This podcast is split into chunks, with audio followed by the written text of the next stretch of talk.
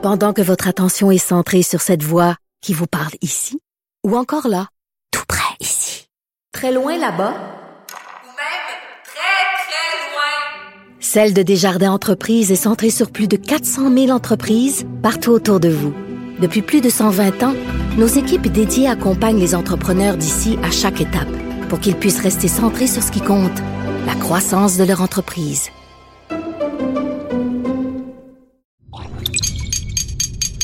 Cube Radio.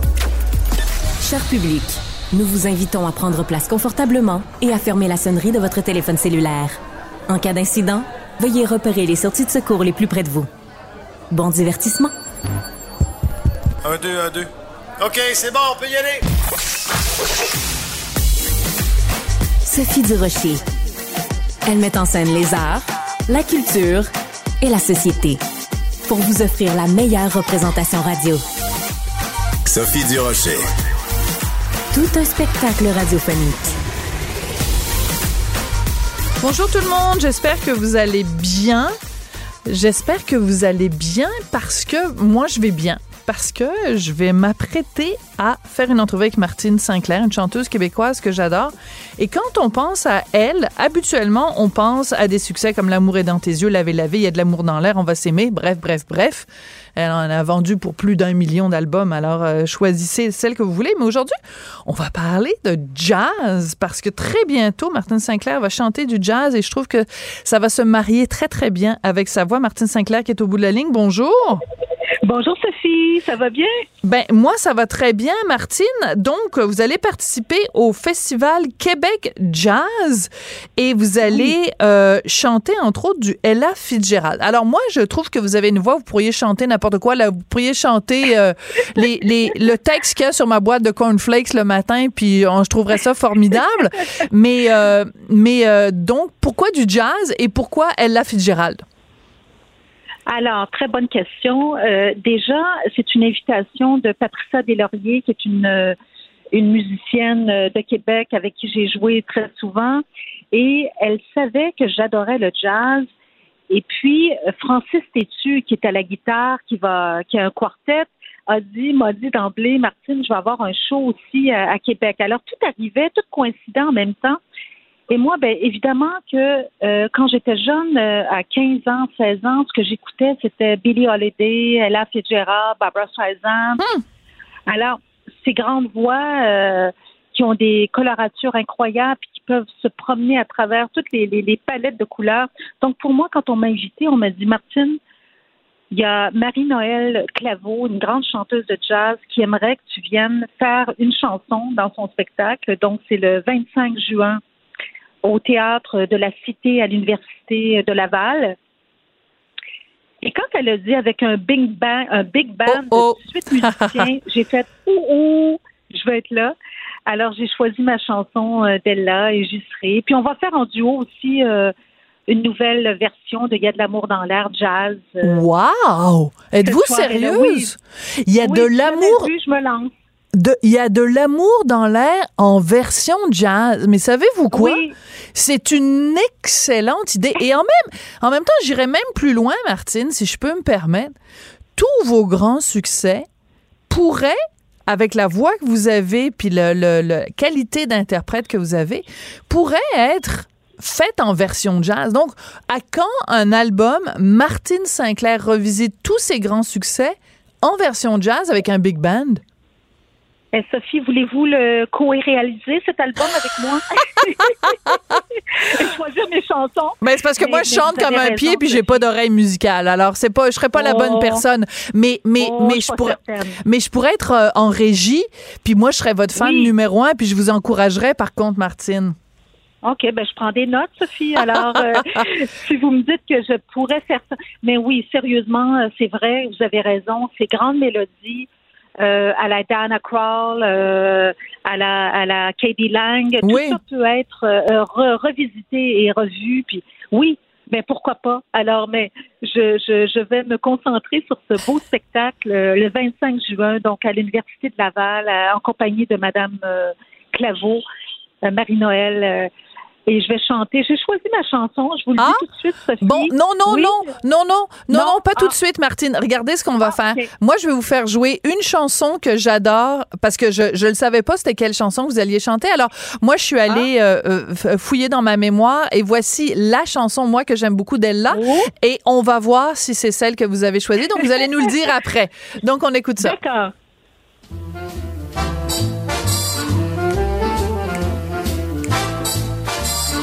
Wow. Heaven, I'm Oh, in heaven, heaven. and my heart beats so that I can hardly speak.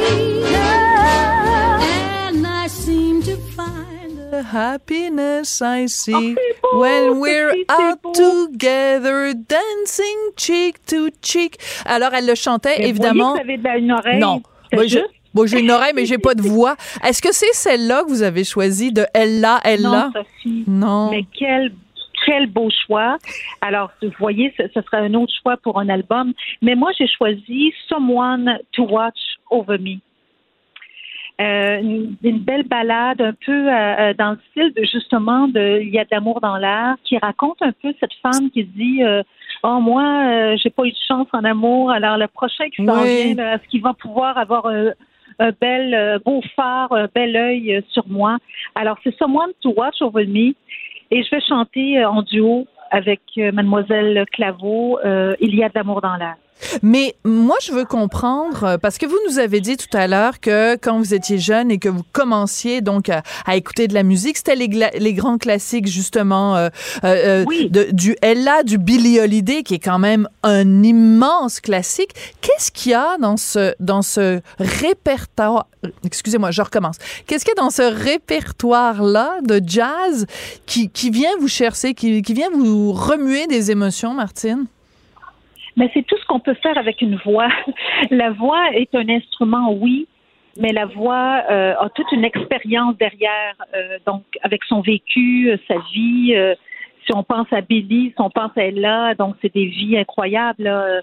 Euh, Ella Fitzgerald, qui était une artiste euh, noire qui euh, qui pouvait pas se promener euh, partout, Mais euh, oui. pouvait pas rentrer dans les restaurants. Non, non, mais on, on pensait aujourd'hui, on se dit ben ouais, ça se peut pas, ça se peut pas que ça existait, mais oui. Alors, euh, elle a survécu tout ça, elle est devenue ce qu'on sait, euh, cette grande, euh, cette la plus grande chanteuse euh, de de, de, de tous les siècles. Et euh, pour moi, euh, c'est cette tristesse aussi dans, dans ces chansons jazz. Il y a une petite tristesse derrière. Il y a comme une euh, euh, petit côté dramatique que j'ai dans ma voix par moment avec avec mes balades, ce soir l'amour est dans tes yeux, Monopolis. euh, parce qu'aussi, euh, Sophie, si vous me le permettez, je vais, je vais être euh, euh, au Francophonie, ma première Francophonie, vendredi prochain, le 16 juin, à Vie. Donc, euh, je serai là avec mon, mes musiciens et mon artiste invité, ben, c'est Sarah May. Alors, euh, je suis très, très fière de partager la scène avec Sarah May et, et l'inviter. Et, puis, tout ça, euh, tous ces grands moments me donnent, me donnent vraiment des ailes. Euh, autant ce festival de jazz avec cette invitation qui, est, qui a été comme une invitation euh, par la bande, euh, Ouais. vraiment instantanée, en me disant Est-ce que toi, tu ferais ça du jazz? Euh, Oui. tu me donnes la chance, oui. Alors, j'ai pas hésité, j'ai dit oui, et puis euh, j'ai très, très hâte de partager la scène avec ces, ces grandes chanteuses. Mais je vous venez de me dire quelque chose et je suis complètement estomaquée. Je suis estomaquée. Hein? C'est la première, ben, c'est la première fois que vous allez au Francofolie. Est-ce que c'est parce Oui. qu'ils vous ont jamais invité ou parce que quand vous avez, ils vous avaient invité, vous étiez pas disponible? Qu'est- Qu'est-ce qui explique que, avec la carrière que vous avez, alors que vous chantez la beauté de la langue française depuis euh, des décennies, que ce soit la première fois que vous soyez au Francofolie? Je me l'explique mal? Sophie, je vous explique à travers les décennies, donc 43 ans de carrière Ouais. euh, à ce jour. Euh, j'ai été invitée comme artiste invitée. J'ai partagé la scène avec Marc Hervieux. J'ai chanté une chanson avec euh, pour le, le- le- les francopholies de Claude Dubois. J'ai fait le dernier Xavier Caféine, mais jamais en solo. Je sais pas. C'est comme si le moment était pas là. Le moment arrive maintenant. On- On on n'a pas de contrôle là-dessus. Et Ouais. puis, euh, je suis fière aujourd'hui d'y arriver parce que euh, on est avec cette belle tournée, comme vous le savez. Sophie, vous nous avez encouragés Oui. à, travers, euh, à travers cette tournée. Merci beaucoup. Et, et c'est, c'est un succès, les retrouvailles. On est au 21e show. Et Incroyable. les Franco, euh, on a hâte de voir tout le monde et, et- et d'applaudir aussi euh, Sarah May qui va venir avec moi euh, chanter une très, très grande chanson. Oh, Et oh, elle- oh, oui, elle oh. sera là euh, avec son rap et son côté euh, poétesse. Donc, euh, mais Sarah May, Martine Sinclair, c'est pas vraiment le même euh, univers. Comment vous allez euh, réconcilier tout ça? Ben, je- la chanson que j'ai choisie pour elle, déjà, quand elle m'a dit oui, elle m'a dit oui dans les cinq euh, prochaines minutes quand je lui ai demandé de, de- j'ai reçu l'invitation. Et euh, tout de suite, ça a été cette chanson-là. Et je me suis dit, euh, on va choisir ensemble la façon de faire. Et puis, on s'est rencontrés dans un atelier la semaine dernière. Et elle rappe les paroles, elle Ah! raconte, euh, oui, elle rappe euh, certains paragraphes et euh, et elle se raconte. Et puis le texte est tellement euh, prenant euh, pour euh, cette jeune fille là, à peine 30 ans qui dit ces mots-là. Et euh, je ne veux pas vous dévoiler Non. tout le punch parce qu'il faut venir. euh, Ben oui, puis aussi, donc, on aime ça. euh, On ouais, aime, on aime les surprises. Il faut pas que ce soit, il faut qu'on soit dans la salle puis qu'on dise Oui. oh mon Dieu quelle bonne idée. Si vous nous le dites à l'avance, ça va, ça va, ça va briser Euh, le charme. peu. Ben écoutez, Oui. moi je pense que euh, il est temps que Martine Sinclair fasse un album complètement jazz. Puis puisque vous nous avez dit tout à l'heure que euh, dans ce spectacle en juin, c'est euh, la chanson Someone to Watch Over Me d'Ella Fitzgerald, on Oui. va l'écouter ensemble Oh! et on va se quitter là-dessus. Mais on a très hâte d'entendre votre version à vous, Martine Sinclair. Merci beaucoup d'être venue nous parler aujourd'hui. Merci à vous, Sophie, pour votre euh, amour pour la musique euh, francophone. Ah, c'est gentil. Merci, Martine. Merci.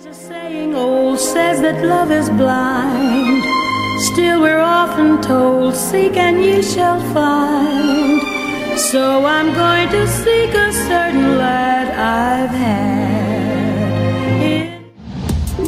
Culture, tendance et société.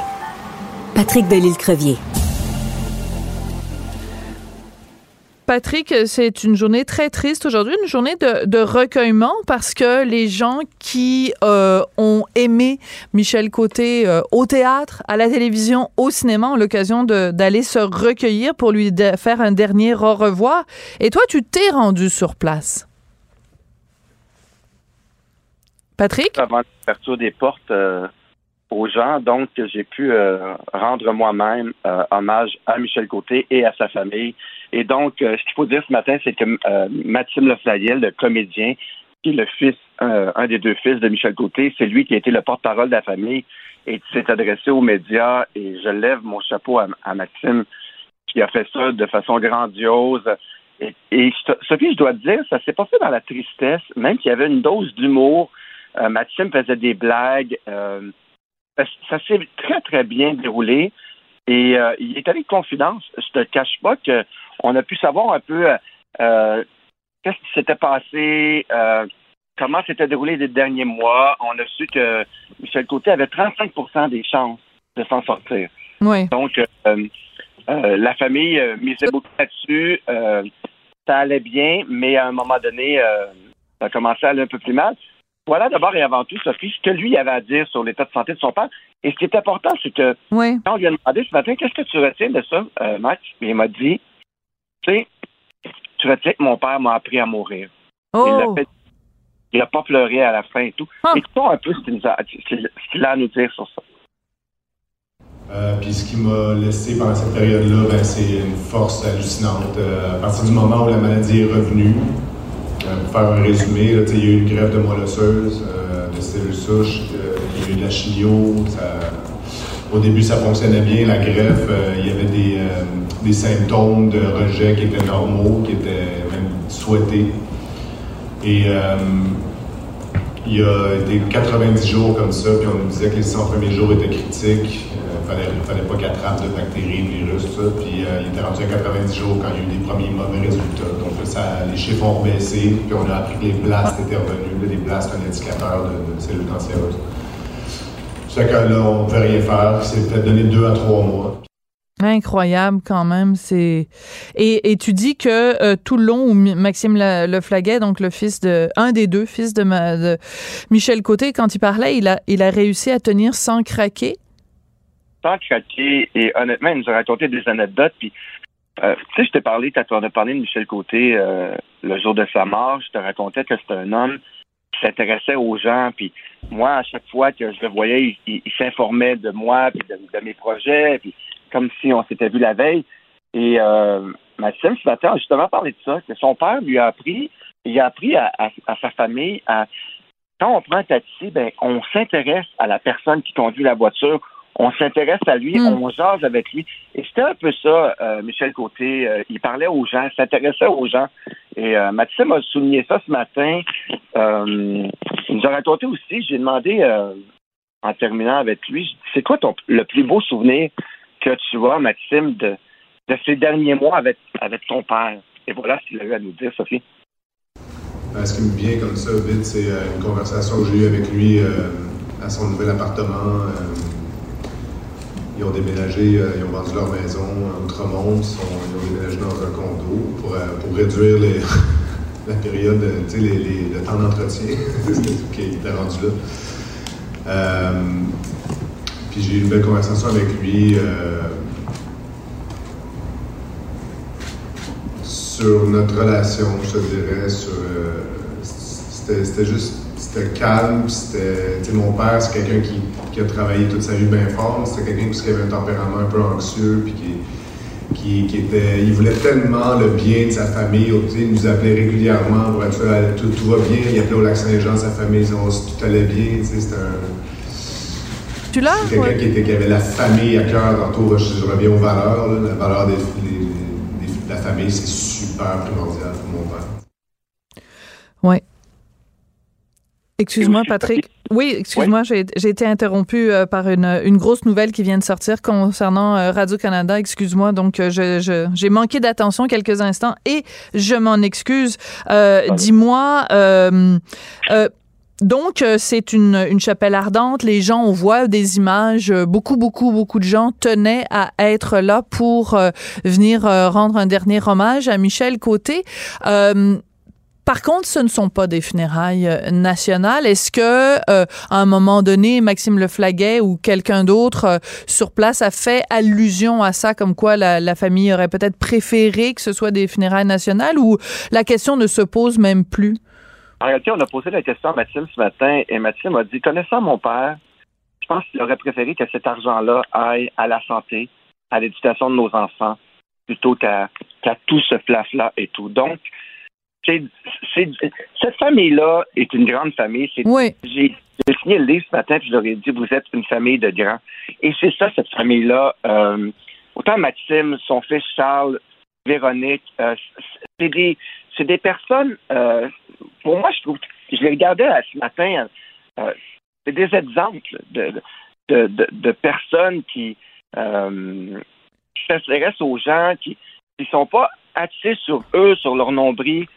Michel Côté n'aurait pas, probablement pas voulu, c'est ce que dit Maxime ce matin, aurait probablement pas voulu euh, beaucoup de flafla, qu'on dépense beaucoup d'argent euh, pour les fédérales nationales. Donc, euh, c'est tout en leur honneur. Ben oui, ben c'est une très très bonne réponse. C'est vrai que c'est de l'argent qui est mieux investi peut-être euh, en, en, en, éducation euh, ou en santé. Euh, en même temps, tu sais, euh, je, je, quand on parle de, de, faire des funérailles nationales, c'est parce qu'on considère que la personne est, est, importante au cœur de la population. On se rappelle quand même que quelqu'un comme René Angélil avait eu des funérailles nationales et pourtant il était gérant d'une artiste, un gérant évidemment extrêmement important. Puis j'avais le plus grand respect pour Monsieur Angélil, donc je suis pas du tout en train de remettre euh, ça en question. Mais euh, mais des fois on se demande quels sont les critères exacts qui ont été pris en compte par euh, le gouvernement quand on décide de, de faire ça. Mais donc, toi, tu, es, tu étais sur place, donc beaucoup d'émotions, j'imagine, lors de cette chapelle ardente? Oui, beaucoup d'émotions, de dignité. Euh, il faut dire aussi qu'on ne se retrouve pas devant une urne, hein, parce que Michel Côté n'a pas été incinéré. Donc, on se retrouve devant un cercueil qui est fermé, mais quand même, euh, c'est encore, c'est de plus en plus rare. Donc, j'étais un peu surpris ce matin par ça. quand je suis parti, euh, un peu avant 13 heures, il y avait déjà une, une ligne de personnes qui attendaient. Mais en même temps, c'est pas l'hystérie, c'est pas la folie. Euh, si les gens veulent y aller, ça se déroule très bien, c'est rapide. Euh, la famille est là pour accueillir les gens. On peut euh, leur souhaiter nos, nos, nos, sincères condoléances, là, glisser un mot. Donc, c'est bien organisé. On a déjà vu des trucs où c'est long, on attend longtemps et tout. Euh, c'est bien structuré. C'est au Monument National aujourd'hui. J'étais à 21 heures ce soir. Et donc, c'est une belle façon de rendre. C'est pas des funérailles nationales, parce qu'entendons-nous, Sophie, moi, si tu me poses la question, je te dirais il aurait mérité des funérailles nationales. À mon sens, c'était notre plus grand comédien. C'était le papa du Québec. Mais bon, euh, je pense qu'on peut lui rendre hommage. Les gens peuvent se déplacer, c'est déjà beaucoup. Et l'ouverture aussi de la famille. Ouais. Et, euh, il faut dire, hier, il y a eu des funérailles plus privées euh, et au- d'une- à- à- avec une centaine de personnes. Aujourd'hui, euh, c'est des, des funérailles plus, plus publiques où les gens sont invités à y aller. Donc, mais Sophie, tout ça est fait dignement, avec classe. Euh, bon, beaucoup d'émotions, mais en même temps, on, on sent que la famille est en paix.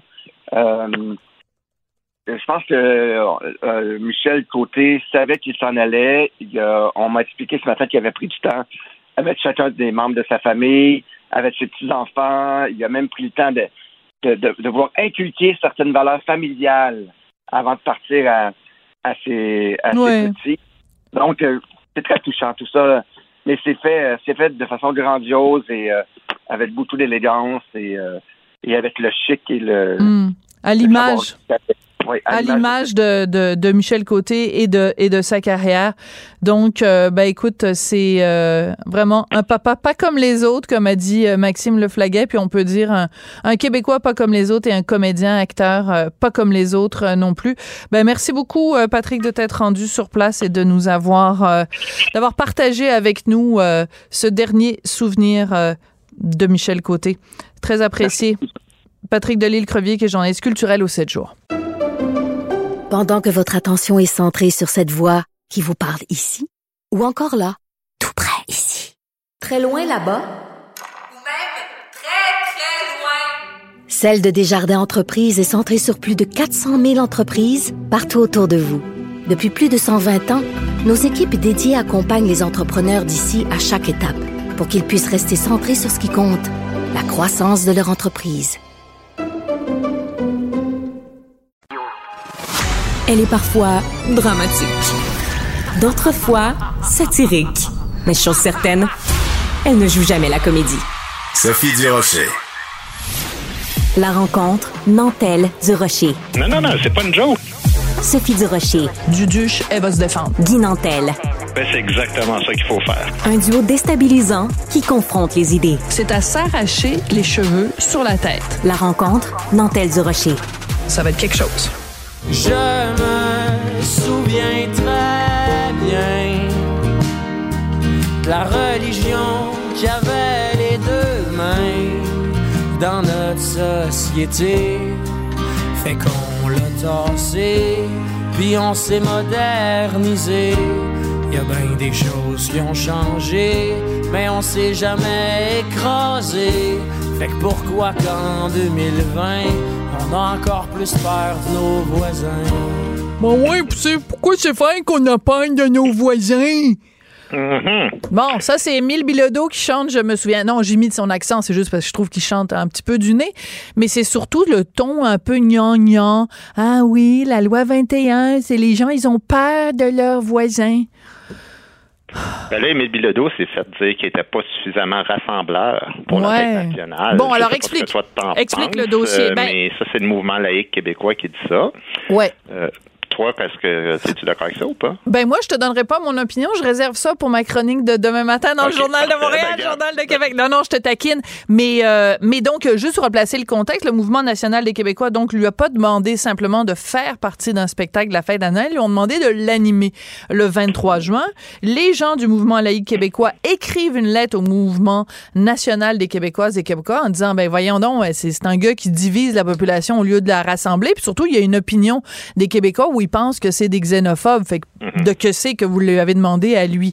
Euh, moi, je pense que la liberté d'expression fait en sorte que les opinions du politique de quelqu'un n'ont aucune importance. Le moment de la, du 23 juin, c'est le moment de se rassembler tout le monde. Puis euh, on va pas commencer à dire, toi, j'aime pas tes opinions, donc c'est pas toi qui l'anime. Ouais, sauf que, et là, il y a un gros sauf que. OK, vas-y. Bon, j'ai rien contre l'individu Émile Bilodeau, même il est venu cet hiver à notre émission de télé, je trouvais fort sympathique. Ah, j'étais pas là Euh, il a ce soir-là. ses opinions politiques, comme tout le monde, comme tu dis. Euh, mais moi, j'ai souvenir de me faire dire qu'un gars comme moi ou des gars comme Pierre Falardeau, euh, on est trop polaris- polarisant pour participer à ce même type d'événement-là alors qu'on représente sans l'ombre d'un doute la pensée de la vaste majorité des Québécois. Mais quand vient le temps d'engager un artiste gauchiste qui méprise ouvertement justement n'importe quelle forme de nationalisme québécois ou le principe de laïcité, qui est pourtant approuvé par 75 de la population ici, aucun problème, ça c'est pas polarisant du tout.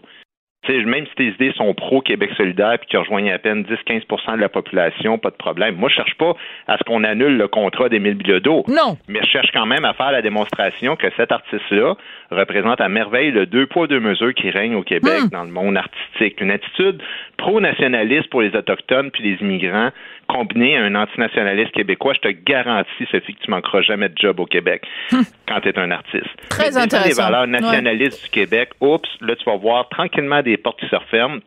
Même, tu sais, quand le thème de ta fête, c'est supposément la fierté d'être québécois. C'est ça que je trouve fort. Ouais, c'est assez, euh, c'est assez particulier. Euh, T'as peut-être vu, euh, il a donné euh, une entrevue, il a donné une entrevue au Devoir. C'est très dommage parce que nous, on lui avait demandé de venir ici en ondes. Vu que moi, j'avais reçu quelqu'un du mouvement laïque, quelqu'un du mouvement national des Québécois, j'avais dit ben, on veut aussi le point de vue d'Émile Belodeau. Il a décliné nos demandes d'entrevue. Par contre, il a parlé au Devoir en disant que non, le soir du 23 juin, il n'allait pas euh, faire euh, allusion à la loi 21, mais qu'il allait euh, taper sur le clou de la fonderie Horn. Et il a dit, ben, l'ennemi au Québec, c'est pas des femmes qui veulent travailler en, en s'habillant comme, comme, comme selon leur, leur, leur volonté. Donc, c'est comme s'il disait que la loi 21 traite les femmes ou les personnes qui portent des signes religieux comme des ennemis. Ben, c'est pas ça, la loi 21. Fait que, il- j'ai l'impression qu'il la comprend pas, la loi 21. Ben, visiblement, il y a bien des affaires qu'il comprend pas parce que lui-même, il a dit l'autre jour à Radio de Radio-Canada qu'il allait arrêter de se prononcer, ce qu'il fait visiblement pas sur toutes sortes de questions sociales et politiques parce que souvent, il comprenait pas tout à fait les enjeux. C'est Ah, ouais? là, je le cite. Oui, il a dit ça, ouais. il a vraiment dit ça. Il a même donné comme exemple qu'à un moment donné, il s'ostinait avec euh, le- le- l'exploitation du gaz sur l'île d'Anticosti avec Mario Dumont, puis finalement, il s'était trompé avec l'île aux Lièvres qui était en face de, de où Mario Dumont, euh, d'où il vient. Fait que, évidemment, il a eu l'air fou un peu. Mais tu sais, c'est parce que tu faisais jouer tantôt, je me souviens. Ça, Ouais. c'est sa chanson qui. Sa euh, chanson emblématique. Bon, écoute, moi, je te lis les paroles de ça, OK? Je me souviens, donc, une tune pour écrite pour le peuple québécois. Ouais. Écoute, je te lis des paroles. Je me souviens très bien du meurtre de l'Afro-Américain couché à terre, qui faisait rien, avec un genou dans le nuque pendant quasiment dix minutes, étouffé par un blanc, un grand flic de pute. Chris, on sait bien, le racisme va encore plus loin. Vous êtes-vous déjà demandé, c'est quoi le privilège, euh, c'était quoi d'être privilégié dans notre société? La laïcité de l'État, il faut la garder en bon état, mais pas en dépit de tous nos amis, de nos amis qui viennent ici depuis des décennies juste parce qu'ils ont envie de travailler avec leur identité. Je me souviens très bien d'une femme qui filme la fin de sa vie attachée à un lit d'hôpital, traitée comme un hostie d'animal. Le nom de cette femme-là, c'est Joyce Echaquan. Désolé, mais le mouvement national des Québécois qui organise la fête, là, qui est l'héritier des patriotes, soit dit en passant, Oui, qui ont oui. lutté pour la survie de notre peuple, là, si c'est ça qu'ils ont trouvé de mieux pour animer la soirée qui est censée rendre hommage à notre nation, Premièrement, George Floyd, c'est pas chez nous. On l'a répété mille fois plutôt qu'une. La laïcité brime pas, brime pas du tout l'identité d'aucun citoyen. Elle encadre comment il va s'habiller quand il est au travail puis qu'il tra- représente l'État en position d'autorité. Et pas juste Nos les relations musulmans. avec les peuples Ouais. autochtones sont loin de se résumer à une histoire qui implique une ou deux infirmières racistes. Notre histoire, c'est aussi la Grande Paix de Montréal, c'est aussi les ententes historiques Ouais. avec la baie James, c'est la paix des braves. C'est le premier endroit au monde à tenter de bâtir un pays en collaboration avec les premiers peuples. Et pas en les écrasant. Oui, mais moi- c'est le fun qu'il y ait cette dimension-là aussi dans son discours à Émile. Oui, OK, mais le, le, le mouvement national euh, des Québécoises et Québécois qui organise les fêtes euh, nationales a pas à se pencher sur l'ensemble de l'œuvre puis faire une analyse de texte de chacune des chansons, de chacune des personnes qui vont monter sur scène, parce que sinon, euh, c'est on fait de l'arbitraire. On dit, ah, toi, Émile Bilodeau, on n'aime pas la vision que tu offres du Québec, donc on, on te confie pas l'animation. Par contre, toi, je sais pas moi, Paul Pichet, on aime ça les tunes que t'écris sur l'escalier, puis t'écris ci, puis t'écris ça. Fait que donc, mais c'est pas comme ça que ça marche, euh, Oui, mais. Sophie, comment ça se fait que quand un gars comme moi, son gérant, il appelle, là, il est jamais, il est jamais invité à cette fête nationale-là. C'est ça que j'essaie de t'expliquer. Émile Bilodeau, il a toujours les deux pieds dans la polémique. C'est pas juste sur une ou deux paroles de chansons. Je te parle l'an passé, là, il s'est désisté d'un festival Oui, de je le sais, j'ai écrit de- là-dessus, puis je trouvais ça niaiseux. Bon, mais sa oui. programmation supposément trop masculine, puis il avait même déclaré qu'il y avait eu trop de féminicides dernièrement, puis c'est pour ça qu'il fallait faire la lumière sur la programmation d'un festival, comme si ça avait rapport. Euh, ensuite de ça, pas longtemps après, euh, les employés du bar d'Agobert qui disent qu'ils ont reçu des menaces de mort parce que Bilodeau associe, associait le bar à l'homophobie pendant un spectacle euh, au Festival d'été de Québec. Il a porté le macaron anti-loin 21 en pleine fête nationale. Je le sais, et je l'ai lui, dénoncé, le Québec, c'est le repère du racisme systémique. Euh, pendant l'épisode de George Floyd, il a écrit le racisme systémique tue notre monde. Oui, oui, selon lui, là, George Floyd est mort aux États-Unis à cause du racisme systémique du Québec. Oui. Il a craché sur le Parti québécois dans le dossier sur l'abolition du serment roi, alors que 80% des citoyens étaient d'accord. Oui, il a ridiculisé PSPP en disant, en le traitant quasiment de Ben, braillard. c'est ça, là. Mais, Ben, mais à je un moment sais, donné, c'est- ça mon point, c'est que, tu sais, je veux dire, c'est plus une ou deux questions de ah j'ai pas aimé sa parole de chanson. Voyons, je, je suis pas woke, si je suis pas en train d'essayer d'annuler le gars parce que j'aime pas ce qu'il chante, mais j'ai quand même une question pour le mouvement national des Québécois et des Québécois qui organisent cette fête-là. Ça prend combien de polémiques? Pour considérer qu'un artiste est peut-être pas le meilleur candidat pour animer un spectacle? Remarquez, c'est peut-être pas le nombre de scandales qui compte, hein? Peut-être plutôt de savoir si les scandales viennent de la gauche ou viennent de la droite. Oui, non, mais ça, le fait que toi, tu ne sois pas invité dans ce genre de, truc et le, le parallèle que tu fais en parlant de deux poids, deux mesures, je te suis là-dessus. Mais faire une nomenclature, puis je suis entièrement d'accord avec toi. Je te donne un autre exemple, OK? Euh, à un moment donné, je sais pas si tu te souviens, euh, oui Émile Bilodeau avait été engagé pour euh, je sais pas moi chanter des chansons aux jeunes je me souviens plus dans trop quel événement. Euh, euh, donc en 2021 et François Legault avait dit ben c'est pas peut-être pas une bonne idée. Euh, peut-être qu'on devrait s'assurer d'abord d'engager des gens qui sont pour la loi 21 écoute j'étais scandalisé voyons donc je veux dire Émile Bilodeau c'est pas parce qu'il est contre la loi 21 qu'il doit être barré de tout ce qui a à voir avec le gouvernement. C'est complètement Mais pas du tout, mais c'est pas ce que je te dis. Moi, je on, va éliminer la notion de fête nationale du Québec puis d'Émile Bilodeau, parce que là, on peut être en conflit d'intérêts étant donné qu'on a peut-être un parti pris émotionnel par rapport à ça, parce qu'on est québécois ou on est nationaliste. Moi, je vais juste te parler, mettons, de la fête du Canada, qui invite un chanteur de la Saskatchewan ou du Manitoba ou de je sais pas où, puis qui chante à quel point le Canada a été méprisant envers les francophones, qui a été méprisant envers les autochtones, qui maltraite les femmes, puis qui a passé la loi euh, pour euh, taxer les Chinois quand à un moment donné, il n'y a pas quelqu'un dans l'organisation qui va dire excuse-moi, c'est parce que c'était supposé être un party cette affaire-là. Ouais, mais ça dépend parce que est-ce que c'est cette chanson-là qui va chanter ce soir-là? Est-ce qu'on est obligé de de de à- parce qu'il y a dans son répertoire des chansons qui sont extrêmement critiques euh, du Canada Est-ce que ça veut dire que ça le disqualifie? Je te donne par exemple euh, le le- l'exemple mettons aux États-Unis et 4th of July. Penses-tu qu'ils ils organisent des fêtes avec juste des gens qui disent que les États-Unis c'est extraordinaire? Bruce Springsteen là, il a écrit des chansons qui vantent les États-Unis, mais il a écrit aussi plein de chansons où il parle de la façon dont euh, les gens justement euh, le- le- les ouvriers dans les dans les dans les dans les régions pauvres des États-Unis sont maltraités par le gouvernement à quel point c'est difficile quand tu es un gang petit aux États-Unis de gagner ta vie ça veut pas dire qu'il aime pas les États-Unis ça veut dire qu'il il est capable de critiquer le pays où il vit en voyant les qualités et les faiblesses Mais, est-ce que la fête nationale, c'est un moment pour aller critiquer ton pays? Est-ce que est-ce que c'est vraiment là qu'on est rendu? Parce qu'on est loin en tabarouette de la Saint-Jean sur le Mont-Royal, là, où vraiment il régnait justement cette idée d'un esprit rassembleur de tout un peuple. De, de, de- Ben, on sera de- pas d'accord là-dessus, Guy, parce que moi, je pense que euh, malgré tout le, le, le, le- tout ce que je pense de de- d'Émile Bilodeau, puis que je trouvais ça extrêmement insultant euh, il y a trois ans quand il avait porté son fameux macaron anti-loi 21. Moi, personnellement, le 23 juin 2023, s'il monte sur scène, qu'il anime comme il faut, puis qu'il fait, il nous fait pas. Moi, la seule chose que je veux, c'est qu'il nous fasse pas de sermon sur la montagne, puis qu'il commence pas à nous faire la leçon, parce que là, vraiment, je vais prendre justement mon macaron de, de la Saint-Jean, je vais le pitcher à bout de bras. Ben, tu viens de le dire qu'il allait parler de la, la fonderie Horn. Oui, mais la fonderie Horn, c'est correct, c'est un scandale, la fonderie Horn. Oui, mais Sophie, c'est pas ça la fête nationale. C'est ça mon point. C'est pas d'être d'accord ou de pas être d'accord. C'est qu'à un moment donné, quand tu organises un party puis qu'il y a quelqu'un qui vient toujours te gosser avec ce qui fonctionne pas dans la vie, tu fais c'est un petit peu d'honneur pour utiliser Bon. une expression de chez nous. C'est ça mon point. Bon, ben écoute, je sens que ce débat n'est pas terminé entre nous, puis j'aime ça des débats virils. Et oui, j'ai dit le mot viril, même si ça se dit plus en 2023. Merci beaucoup, Guy Nantel. Merci Sophie. À demain. Ce segment est aussi disponible en vidéo sur l'application Cube ou le site cube.ca. Pendant que votre attention est centrée sur vos urgences du matin, vos réunions d'affaires du midi, votre retour à la maison ou votre emploi du soir, celle de Desjardins Entreprises est centrée sur plus de 400 000 entreprises à toute heure du jour.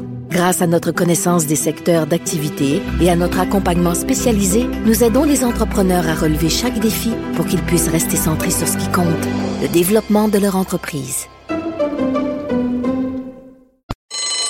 Professeur Duduche. Avec elle, pas de retenue. Alors, vous savez, bien sûr, euh, le scandale qu'il y a eu autour du mot en haine qui avait été euh, utilisé par un chroniqueur sur les ondes de la radio de Radio-Canada. Il y avait eu un blâme du CRTC. Eh ben, euh, gros revirement. Aujourd'hui, on en parle avec Alain Saunier, qui est professeur retraité en communication à l'Université de Montréal et ex-directeur général de l'information de Radio-Canada. Monsieur Saunier, bonjour. Bonjour. Alors, euh, ben, je vous laisse le, le plaisir d'annoncer quel est ce- cet énorme revirement, parce que vous devez quand même euh, l'applaudir. Alors, je vous laisse le plaisir d'annoncer ça publiquement. Ben, essentiellement, c'est que la Cour euh, d'appel fédérale a renversé, en fait, la décision, a, a annulé, euh, dans les faits, la décision que le CRTC avait, avait prise, à la fois de, de blâmer Radio-Canada, de l'obliger à s'excuser et de reconnaître euh, que la plainte d'un citoyen euh, était justifiée parce que dans la chronique que Simon Jaudoin avait prononcée, avait, fait à la radio, il avait évoqué le livre de Pierre Vallière, Nègre blanc d'Amérique. Et j'étais de manière très justifiée, il n'y avait aucune raison pour laquelle on, pour laquelle on, aurait pu le blâmer. Alors donc, revirement, oui, parce que le, CRTC est rappelé à l'ordre d'une certaine, manière. Et puis, on verra comment ils vont réagir à ça. J'espère tout simplement que le dossier est clos. Euh, ben, alors voilà, c'est ça la, la, la, la- la nouvelle du jour. Alors, donc, c'est quand même extrêmement important parce que euh, le CRTC se fait taper sur les doigts en, en se faisant rappeler à l'ordre de dire, ben, votre mandat, c'est ceci. Euh, vous n'avez Mhm. pas à outrepasser ce mandat. Donc, si en effet euh, on, on se fie juste à cette décision-là de la Cour d'appel, ben ça veut dire qu'à l'avenir, on devrait normalement s'éviter la répétition de ce genre d'ingérence, parce que c'était rien de moins que de l'ingérence de, du CRTC Oui. dans le contenu de ce qui se dit sur les ondes. Oui, parce qu'en fait, euh, il faut reconnaître que Radio-Canada euh, n'avait pas accepté cette décision-là, parce que Radio-Canada a la pleine liberté éditoriale de Ben oui. gérer, en fait, ses normes et pratiques journalistiques, de gérer aussi euh, ce, qui est, euh, ce qui est dit en ondes. Et lorsqu'il y a des plaintes, c'est l'Ombudsman de Radio-Canada qui doit entendre ces plaintes-là. Et dans les faits, rappelez-vous que Guy Gendron, qui était l'Ombudsman en poste à cette époque-là, avait, euh, lui, reconnu que le, le chroniqueur Simon Jourdois avait bien fait son travail. Absolument. Il n'y avait aucun reproche à retenir. Alors donc, c'est, moi, je, je suis aussi très content parce que Guy Gendron a été vraiment blessé par le fait que la haute direction de, de Radio-Canada, que Mme Tay est en tête, euh, c'est elle qui, qui, qui avait poussé beaucoup pour que Radio-Canada se plie à cette obligation-là. Ben, euh, Guy Gendron, ben, euh, au moins son autorité euh, comme ombudsman, ben, elle est aussi, euh, du coup, euh, comme disent les Français, rétablie. Oui, et c'est important le, le parallèle que vous faites, c'est important de le rappeler parce que Catherine Tate, euh, donc son mandat est euh, en partie donc renouvelé et on sent ce que cette affaire-là avait aussi beaucoup mis en valeur. Euh, elles avaient mis la lumière sur une différence assez fondamentale quand même entre Radio Canada et CBC. Et, et, et, et on, on avait même assisté, il y avait des journalistes de Radio-Canada, même des anciens journalistes, Bernard de Rome, plein de monde, qui avaient signé une lettre en disant, ben, Radio-Canada n'aurait pas dû s'excuser. Donc, ça, ça est-ce que, est-ce qu'on peut dire, Monsieur Sonnet, que ça a au moins eu le mérite de, euh, si on essaie de trouver quelque chose de positif à cette controverse-là, ça a eu au moins le mérite de mettre les projecteurs sur une réflexion, justement, sur la liberté d'expression et la liberté de presse, même, j'irais jusqu'à dire ça. Oui, tout à fait. Et puis, euh, c'était un cas unique dans l'histoire de, Radio-Canada que euh, d'avoir des animateurs en, poste euh, interviennent publiquement dans un dossier qui concernait la gestion éditoriale de Radio-Canada. Alors, les Céline Palipo, Alain Gravel et les autres, et les, anciens, comme vous dites, Bernard de Rome et, compagnie, c'était unique, ce, type d'intervention-là. Euh, que ça a aussi démontré, euh, vous mentionnez la, la différence entre l'approche de CBC et de Radio-Canada. Euh, ce, que- ce qui s'est passé, c'est que, selon moi, mes informations, puis généralement, je suis assez bien branché, euh, c'est que la haute direction de Radio-Canada français était en total désaccord avec le simple fait de reconnaître qu'il fallait s'excuser. Oui. Et c'est Mme Tate qui voulait absolument que ces excuses-là euh, se fassent. Et elle, elle aurait voulu que Radio-Canada se plie aussi à la décision de CRTC et aille pas en appel de cette décision-là. Mhm. Or, c'est la direction de Radio-Canada français oui. qui a, et son contentieux qui ont poussé Mme Tate à, à accepter finalement qu'il y ait un appel de cette décision-là. Et ça, c'est bien tant mieux parce qu'autrement, le CRTC aurait euh, pu euh, asseoir son autorité en, en utilisant cette jurisprudence-là pour qu'il y ait d'autres cas semblables à l'avenir. Ouais. C'est quand même assez hallucinant parce que vous l'avez rappelé tout à l'heure, Monsieur Saunier.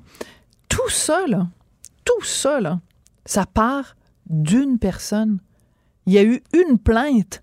C'est quand même assez Ouais. incroyable euh, en, en 2000, bon, 22, 2000, hein, parce que ça s'est fait au cours des, derniers mois, mais que, quand, que dans les années 2020, il suffit d'un individu, dans ce cas-ci, M. Ricardo Lamour, qui, se plaint et qui se sent offensé et qui se sent atteint par des mots utilisés et que ça crée tout ce mouvement-là à partir d'une plainte. Je, je minimise pas le, le, le fait que M. Lamour ait pu se sentir offensé, c'est pas ça que je dis. Ce que je dis juste, c'est qu'habituellement, quand il y a un mouvement social avec une réaction aussi importante que le CRTC, c'est quand il y a, mettons, une avalanche de plaintes ou qu'il y a vraiment un consensus puis que les gens sont vraiment choqués. Mais là, il suffit d'une plainte pour ébranler les colonnes du temple. Ah, ben, et comme vous le dites, il est possible que Ricardo Lamour ait pu être offensé et puis être blessé euh, euh, à la suite de cette chronique-là euh, qu'il a entendue sur les ondes de la radio de Radio-Canada. Une fois qu'on a dit ça, la, la, la normale, euh, la normalité, c'est que euh, déposer cette plainte-là à la direction de Radio-Canada, si vous n'êtes pas satisfait de la réponse de la direction, vous pouvez aller auprès de l'Ombudsman qui, lui, est indépendant euh, de la haute direction de Radio-Canada. Puis son rôle, c'est de faire ça. Et Guy Gendron n'avait justement pas voulu faire aucun blanc mais parce que Simon Jauloin avait vraiment fait une chronique euh, qui était euh, très, très correcte. Il n'y avait rien à redire là-dessus. Alors, oui, en fait, euh, il y, y a quelque chose d'un peu euh, particulier qu'à partir d'une seule plainte, tout à coup, le CRTC euh, outrepasse non seulement ses pouvoirs, mais s'arroge le pouvoir qu'il n'avait jamais eu jusque-là. Et là, tout à coup, euh, euh, tombe cette décision-là complètement insensée. Euh, puis moi, ce que je, je, je, je perçois dans tout ça, c'est que euh, Radio-Canada, malheureusement, euh, avec Mme Tate, n'aurait pas dû euh, aller aussi loin que de, de, de, de, s'excuser, parce que la chronique n'avait pas d'excuses à en faire. Et mais euh, d'autre part, euh, il, eux, eux, il est heureux que euh, le contentieux de Radio-Canada Oui. et la haute direction du service français ait décidé d'aller en appel de cette décision-là du CRTC. Et là, au moins, ça fait un peu jurisprudence. Oui, oui, tout à fait. Euh, vous savez que quand euh, donc euh, la décision avait été rendue, que Radio-Canada s'était excusé, etc., il y avait eu un texte sur le site de la CBC. La CBC avait fait une entrevue avec Ricardo Lamour et, euh, et c'est là qu'on voit vraiment la différence entre le Canada anglais et le Québec et entre la CBC et Radio-Canada, parce que cet article-là était extrêmement complaisant avec Monsieur Lamour. Et euh, Monsieur Lamour, donc le, le texte disait... Le, le titre de cette entrevue avec Monsieur Lamour, c'était Un Montréalais noir espère que Radio-Canada travaillera plus fort pour tenir compte tenir compte de la réalité de sa communauté, comme si Monsieur Lamour était le représentant de toute la communauté Ouais, des personnes afro-descendantes. Et dans cette ent- entrevue-là, euh, Monsieur Lamour disait que d'entendre la chronique de Simo Jaudoin, pour lui, ça avait été un supplice. Ma question est la suivante, Monsieur, euh, M- Monsieur Saunier. Est-ce que on n'est pas un peu en train, à notre époque, euh, de euh, prendre les ressentis individuels et en mettant une loupe dessus, de, de, de les exagérer. Bon, c'est- possible que que- qu'on soit un peu dans, dans ce genre de, de, de, parenthèse, on va le souhaiter, Oui. parce qu'il ne faudrait pas que ça soit toujours comme ça. Mais ce qu'il faut quand même reconnaître Oui. euh, dans, dans tout ça, c'est la méconnaissance des euh, journalistes anglophones à l'égard de l'histoire au Québec. Le livre de Pierre Vallière, il fait partie de notre histoire. Et ça, il y a très, très peu de gens qui, qui, qui le savaient. Il y a même, il y a même une journaliste de, de CBC qui Wendy fait Mesley. rabrouer parce que, Ah oui, c'est ça, mais euh, qui, qui, qui, qui voulait tout simplement expliquer à, à ses collègues euh, que le livre de Vallière était important dans l'histoire euh, politique au Québec. Et puis, c'était justifié d'en parler dans certaines circonstances, bien entendu. Alors, do- donc, moi, c'est plus à, à ce niveau-là. Je pense qu'on est, euh, on parle toujours des deux solitudes là, euh, entre le Canada anglais et puis le, le Québec euh, francophone. Mais moi, c'est la raison pour laquelle je dis depuis un certain temps qu'il faut absolument qu'on donne une plus large autonomie au service français de radio Ah ben ça, je suis entièrement d'accord. Entièrement d'accord avec vous. Et c'est là-dessus qu'on va se quitter. sinon- Oh, On va se Ah oui. quitter, malheureusement. Alain Saunier, professeur retraité en communication à l'Université de Montréal, ex-directeur général de l'information de Radio-Canada, pour venir commenter cette décision qui vient tout juste d'être euh, rendue. Je voudrais remercier Jessica Giroux à la réalisation, la mise en nom de Marianne Bessette à la recherche. Merci à vous et euh, longue vie à euh, la liberté d'expression et la liberté de presse. Cube Radio.